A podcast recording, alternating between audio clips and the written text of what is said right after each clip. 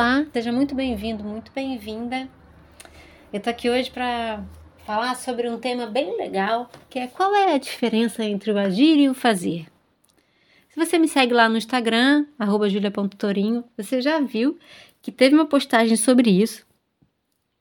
Essa postagem foi o tema do nosso último encontro de semeadores de coragem. Os semeadores de coragem é um grupo de autoinvestigação através da fala e da autopercepção, onde a gente pratica determinadas conversas que a gente não tem na mesa do bar, né? Sobre o sentir, sobre como a gente se sente, sobre autoinvestigação, autoconhecimento, autocuidado.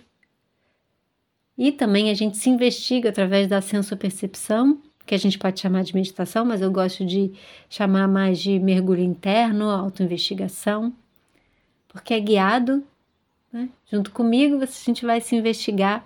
É terapêutico para muitas pessoas, tem esse lugar terapêutico, a gente se encontra toda semana, então você está super convidado para participar. Se você quiser, é só você deixar aqui no link da descrição. Eu quero, entre em contato com a gente, eu encontro o link aqui na descrição.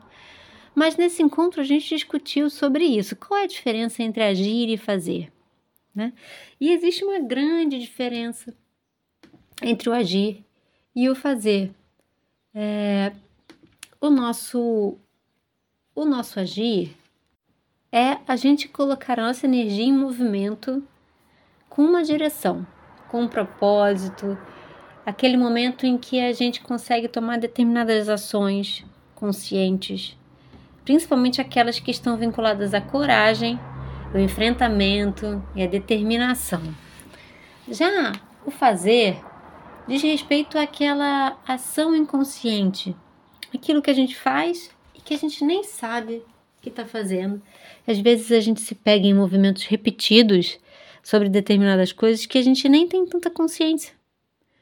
Então, o propósito dessa fala, dessa provocação, é que a gente observe. Muitos de nós, por exemplo, tem, tem um tema muito recorrente, uma palavrinha que todo mundo atualmente adora falar, que é procrastinação. E que a gente acha que a, a procrastinação é só não fazer nada, né? E lê do engano. O procrastinador muitas vezes é aquela pessoa que faz, é o fazer, o fazedor. Faz, faz, faz, faz, faz, faz, faz, faz tudo menos aquilo que ele deveria fazer, menos a ação. A ação é essa energia de nos colocar em movimento. Então, muitas vezes, presta atenção só.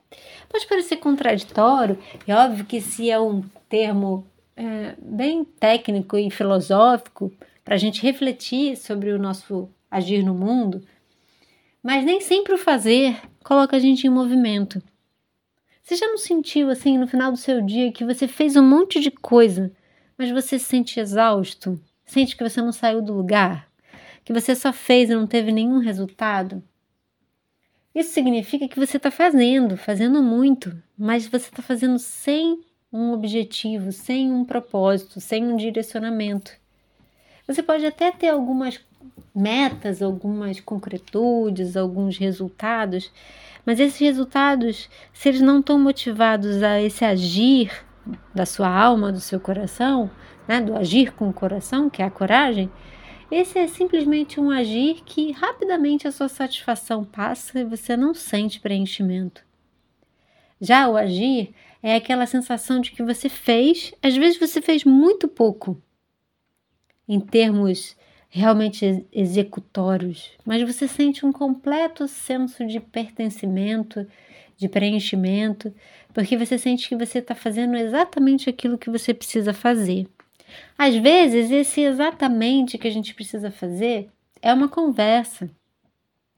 Às vezes, nem sempre é uma, uma grande ação, às vezes é uma conversa, às vezes é uma coisa pequena e simples que tem a ver com outra pessoa ou que tem a ver com algo que a gente teme.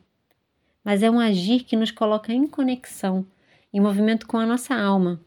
Então, a proposta desse áudio é que você observe na sua vida se você tem agido ou se você só tem feito. feito sem propósito, feito de uma forma em que você não se sente mais conectado, não se sente mais preenchido, não se sente no caminho da execução para alguma concretude. Então, eu espero profundamente que esse áudio tenha acrescentado, tenha feito diferença para você.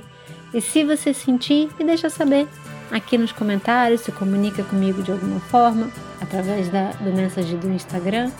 Vai ser um prazer conversar com você. E um beijo, até o próximo áudio.